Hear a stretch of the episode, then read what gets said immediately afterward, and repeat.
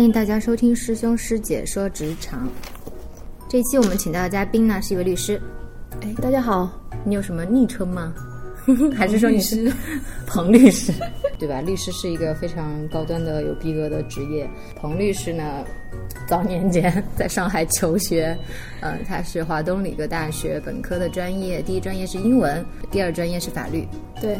呃，是辅修对吧？哦，算调专业，啊，那就是双学位。那还是算辅修吧。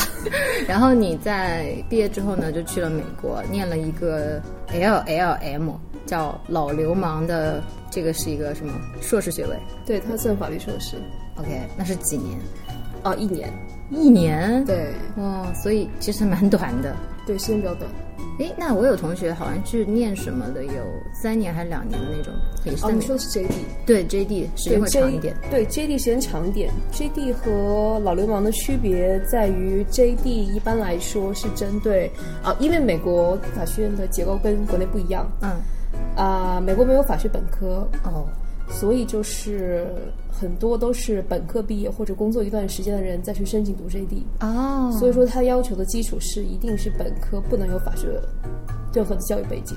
OK，所以其实就在研究生阶段学习的时间就会长一些。对，然后是 LLM 的话是主要针对外国的学生，所开设的一个局面，呃，开设一种课程，主要是针对一些国外的同学，他本科学了法律本科是学了法律或者是同等学历的一个。明白。哎，你为什么当时想要做律师呢？就本科的时候学了英文，还学法律，是不是很累？啊为什么还那么坚持想要做律师？哦，我觉得可能有很多原因吧。首先是因为我父亲他是，我父亲是在法院工作的，他是一名法官，哇塞，这么高大！其实还好。然后，所以可能小时候就从小就开始就有受到一些影响吧。就比方说家里面经常有一些奇怪的报纸，比方说叫做《人民法院报》啊，还是什么《法制日报》之类的文章。但是小时候没有这个太多的印象。然后是我觉得这个可能跟冥冥之中有关。 OK，好了好嗯了，我大概理解了，有家族的影响。那其实我小时候对法律也蛮感兴趣的，嗯，是因为我爸那你为什么没有当律师？我爸当时呃，在我初中的时候，他有一个官司，是他的那个汽车是一辆卡车，卡车出了问题，然后需要跟那个卡车的厂商来打官司，然后这个官司延续了大概四五年，然后很辛苦，中间一审是赢了，然后。国内不是二审是终审嘛，然后二审又输了，然后那个那个判决书就特别的 ridiculous，然后当时我读高二，我就跟我爸爸一起把那个就准备那个申诉的材料，所以就整个我们自己写的。当时也请了一个律师，嗯，最终呢，我们还跟湖南都市台的那个记者，因为很多的车主那个车都有类似的问题，所以还有经过媒体的这个声援。最后我们在申诉的时候。等于说推翻了那个这终审的那个判决，就是最后还是赢了，但是非常辛苦。然后我也认为说，中国好像这个法律的环境 相对来说没有那么那么好了，对。但但我对法律感兴趣， OK，对，所以可能对我们两个人可能这个初衷有点不太一样，所以你其实是对法律这个学科有有兴趣，你爸爸又是从业人员，对。为什么不去在国内申请呢？因为像国内也有不错的法学院啊，为什么非要去美国呢？我觉得可能还是跟本科教育有关吧。嗯，我学英语的，然后学英语的人多少可能希望自己出去看一下世界，所以当时考虑的时候也考虑过要出去读书。嗯、但是另外一个可能是跟我当时是有关系的，就是跟我当时的一个工作的环境有关系。我本科出来之后，其实并没有马上去读法律硕士 OK 我是先过了司法考试，过了司法考试之后呢，有一段时间其实想过是在，啊，因为当时我是在上海工作，嗯，然后想过在上海直接去律所工作，但是律所工作申请的机会不是特别好，就是刚进入职场的时候，大家都知道，呃，在一些小的律所可能薪水比较少，嗯，当时是应该是少于我当时那份工作的一个收入，嗯，这个对我来说是一个比较不能接受的一个状况。明白。另外一个是我当时其实还选择了去一个比较大的一个跨国的公司里面去申请叫做 legal assistant 这样的职位。我当时认为自己是可以去胜任这个职位的，嗯，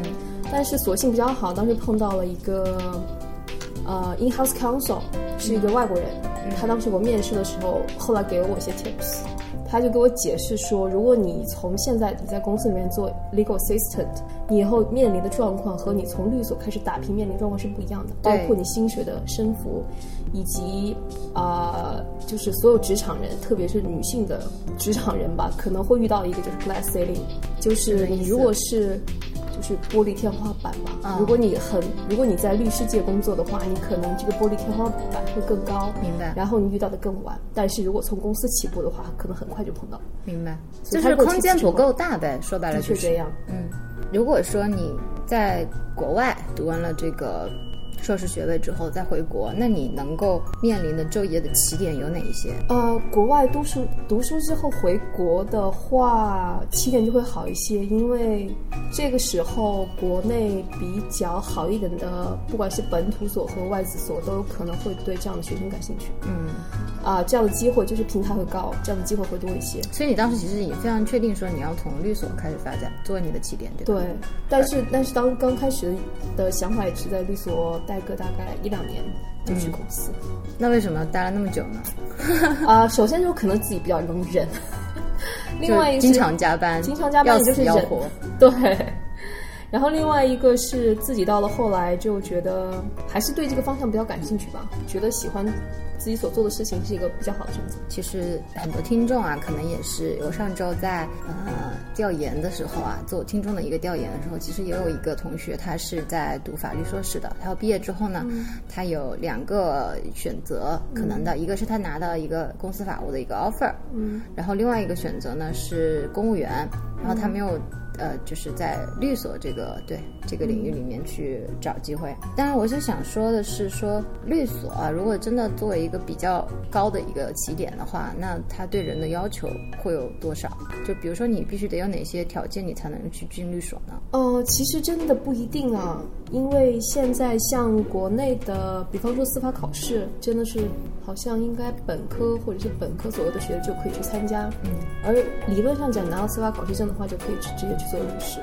所以起点并不是说一定是非常高的，就是我觉得大部分可能这个节目的听众都 OK 的，呃，主要是看我个人觉得主要是看你对这份工作有没有兴趣， OK，然后以及是相关的实习经历是不是也是有必要的？啊，如果是进一个好一点的律所的话，相关的学经非非常重要。就原来我在某一个律所待的时候，他当时就会我们去，包括我们去申，就是加入我们团队的实习生，我们都会去看他之前有没有相关的实习经验。嗯啊、当然是当时 prefer 的经验是在律所待过，而不是在公司待过。嗯明白。但是总有第一次嘛，也有人对那怎么拿到第一份实习呢？就第一份实习的话，可能就不会选择特别好的，或者是你没有办法选择特别好的 OK，律所。所以是一个开始一般的律所，可能对会你做可以一些从比较基础的的工确作。如此但是有这个就是聊胜于无，总总必须有，你才能找到第二份更好的，对吧？是是这样。哦，那你的第一份实习是也是在一个比较普通的律所，哎，对对对，然后你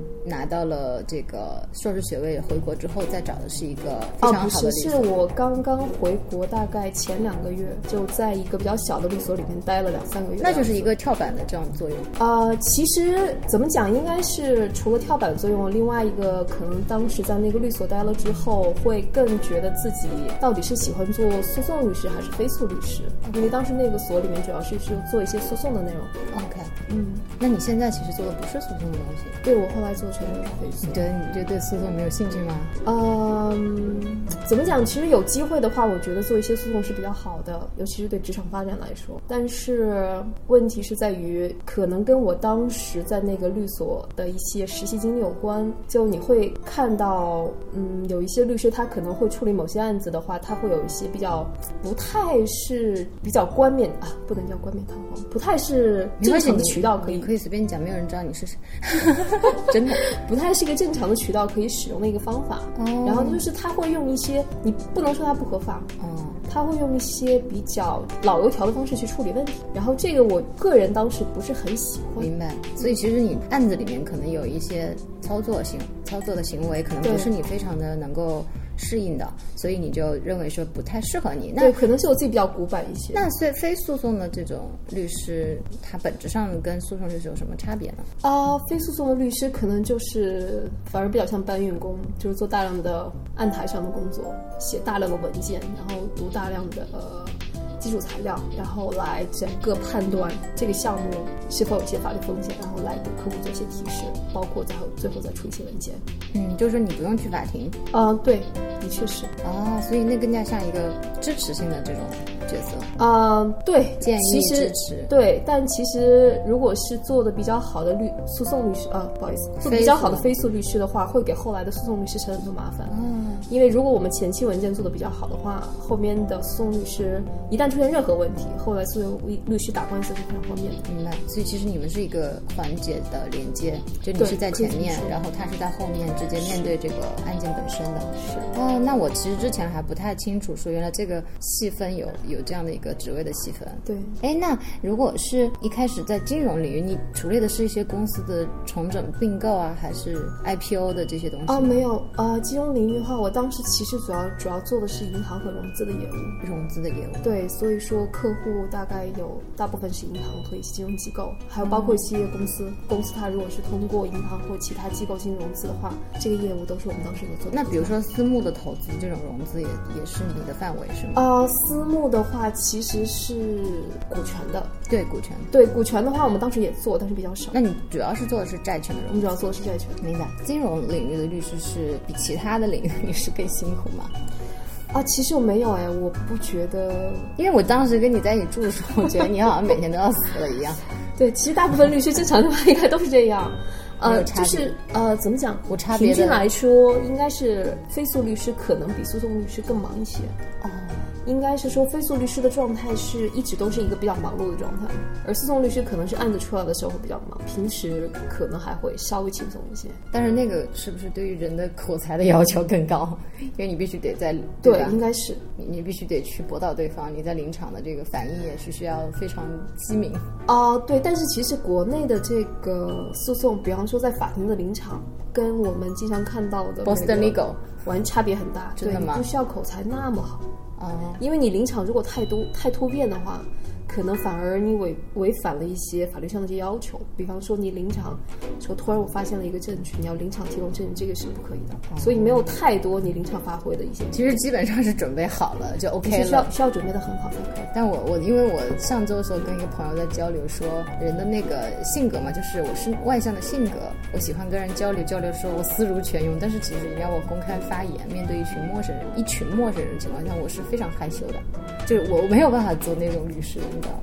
所以只能看电视。啊，其实也没有，因为呃，虽然说我没有怎么做过，没有怎么做过去过法院，但是我参加过一次仲裁。在仲裁庭的话，基本上只有自己这一方和对方律师，然后就是仲裁官，就别的人都没有了，你根本就不会有，啊，没有一堆陌生人，不会有一堆人在后面看着你。但是法院还可好能一会点有，但是也很少，真的非常少。因为可能美国的那个法院是那叫什么，就是 case law 嘛，对，就是它是以这种不不同的案件案例案例为基然础，后不断去修正这个法律的条对条例，然后在每一次就是真的开审的时候，有非常的有陪审团，然后还有很多参加的这个民对众，国内是没有陪审团的，参加的民众基本上也就是家属， 对家属， 别人很少来，明白不？会有人去的。嗯，所以其实没有必要有这个恐慌，不用怕。如果你要去做诉讼律师上庭，也不用太担心，因为没有这个问题。对，因为好像基本上，呃，我参加过几次，嗯，是家属吗？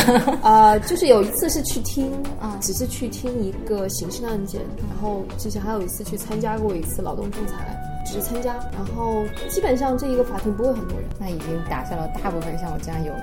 当众说话人的这个心理门槛了。是啊，对对。那金融领域的律师是不是也要修一些金融的专业？啊，的确是，当然是最好的是你如果有金融背景最好，如果是没有的话，像我基本上是没有任何金融背景嘛，那你怎么做？那就是边做边学咯。所以你还要读很多书吗？工作之对后？啊，需要需要。哇塞，那得多累啊，好可怕呀、呃，对，所以说其实就会回到某一个论点，就是如果是你做的事情是你自己的兴趣的话，可能会稍稍微轻松一些。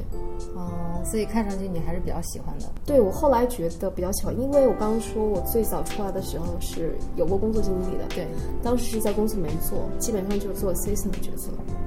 然后就会觉得这个工作很无聊，嗯，非常无聊，然后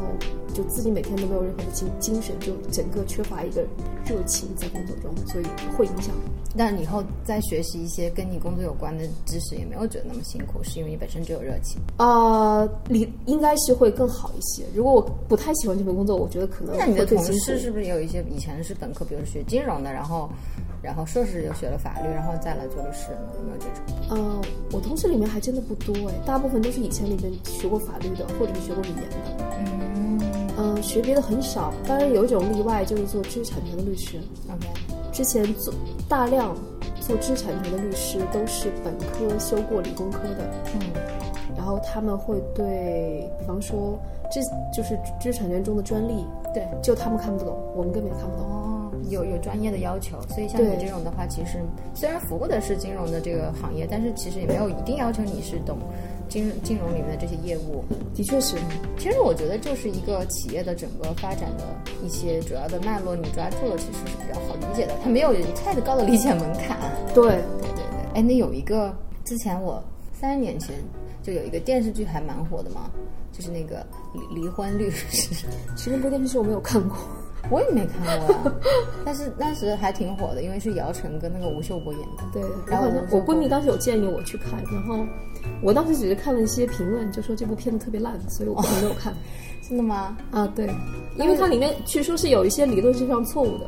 哦就是大家都会就啊、尤其是律师圈的人都会说编剧应该是完全是法盲。哦，所以其实我觉得现在的电视剧这编辑要是真挺高的，就对不应该去捅一些这种他自己的盲区嘛，或者说他自己没有请专家来做指导的话，其的实确会很是容易露馅儿。是，嗯，那我其实是想讨论的一个话题就是，现在离婚的人是不是超多？所以离婚率是超赚钱的。之前有看到一个新闻报道吧，说北京这边八零后的离婚率可能已经接近百分之五十了。八零后那不就是我们这代人吗？的确是，嗯，然后我身边的确是有一些朋友，或者是朋友的朋友已经离过婚，或者是准备要离婚的一个状态。为什么呢？哦、这个我觉得好像不是一个律师可以回答的问题，但是我个人觉得，嗯，可能跟现在这个社会大家都比较匆忙的下决定有关。对，八零后好像我觉得有一个代际之间的隔阂在，就大家现在对大龄剩女嘛，都会家长会采取催婚或者逼婚的这种态度。对然后呢，上一辈人其实也没有太多真的恋爱、自由恋爱，然后走入婚姻的这种人比例比较小，是所以上一代父母可能就，哎，在各种逼啊催的这种情况下面，小朋友可能就无可奈何的就觉得某一个时间点要结了，就结了，后来又发现不太合适，对吧？对，呃，我觉得也是，因为像像比方说，大家会有一个什么三十而立的概念，虽然说现在基嗯那本上三十你而立身身边哪有几个人是真的是三十而立？而立是呃代表结婚的意思吗？三十而立不是代表结婚吧？应该是说你的事业或者是你的家庭基本上就已经比较稳定的意思啊，这是我个人的理解。哦我还以为这个立主要是指独立，包括经济哦，的没独有，因立为这应和该。是一个很老的一句话，当时应该很多人十几岁就结婚了。 OK，哦，所以这是古话。对，然后就是就在这个观点之下的话，大家都会比较着急，比较着急的话就会做一些比较仓促的决定。我个人觉得，可能是因为这些比较仓促的决定，才会导致呃现在离婚率比较高。所以美国其实离婚率会稍微低一点。这个我没有， 这个我没有考究过，但是有时候会觉得美国人的婚姻观和中国人的婚姻观不太一样。是吗？对，然后就是比方说中国人会，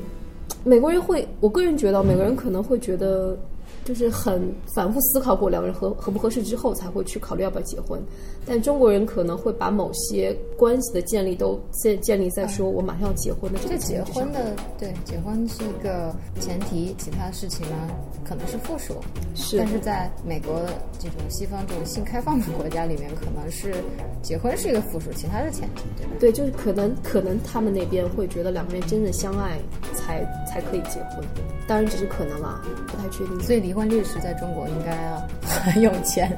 案子很多。啊，其实也没有，因为呃，我倒是认识一些朋友做离婚啊，就是案件的。然后因为是这样，现在虽然说离婚比较高，但是真正离婚的人里边没有很多人去请律师。为什么呀？就私了掉了，没有什么哦财产纠纷。不是，我觉得大部分人就是，比方说现在很多人的纠纷不太会请律师一样，大家对这个职业的接受度和容纳度没有我们想象中那么多，没有甚法至律的意识，没有去请求专家帮助的的确人是，比方说这种一个基本的概念，中国的就是大众的人口比例与律师比例的这个比率和美国那边的比例是相差非常大的。那肯定。对，就是说美国感觉是一个人都会有一个律师，的确是，所以说就国内这边很多人他没有想法去请律师，然后包括另外一些可能，如果你身边有朋友是做律师的话，就会去问，问的话这其实只是个咨询，你也不会去请律师。真正能请律师的人，所以就是下次我要找你的话，我要给你 钱，不对要免费的 服务。真正请律师的可能大部分真的是说我离婚的时候涉及到离婚这个财产分割比较多，嗯，才会去请。然后，但是大部分人的财产不会特别多嘛，是也就是就最多几十万，不会超过一百万。真上了几百万之上的话，这个案件就会比较少，律师的费用其实也不会很高。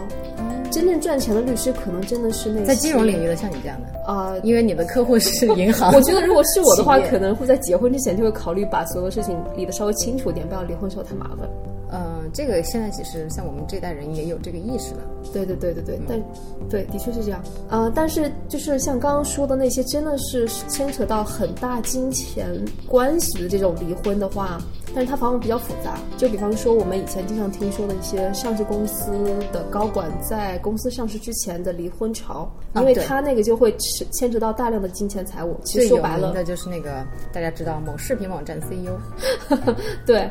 呃，但是他那个就比较复杂，因为他不光牵扯到离婚，他还有很多别的事情，全部都牵扯就公司跟公司相关的所有事情，所以那个案件相对比较复杂。尽管他律师的收入会很高，但是案件比较复杂，也不是单纯的一个平时做离婚的律师可以去处理的。是嗯，所以尽管离婚案件现在可能比较多，但不一定会真的说给这个专门群体做离带来非离常婚的多律收师带来太多收入。明白。所以那金融领域的律师之间的收入应该还是算相对来说比较 OK 的，对吧？呃，相对来说还可以。那我们节目的上半段就到这里啦，下一集我们会再聊一些，就是在一个律所啊的职业上升通道。 Manolo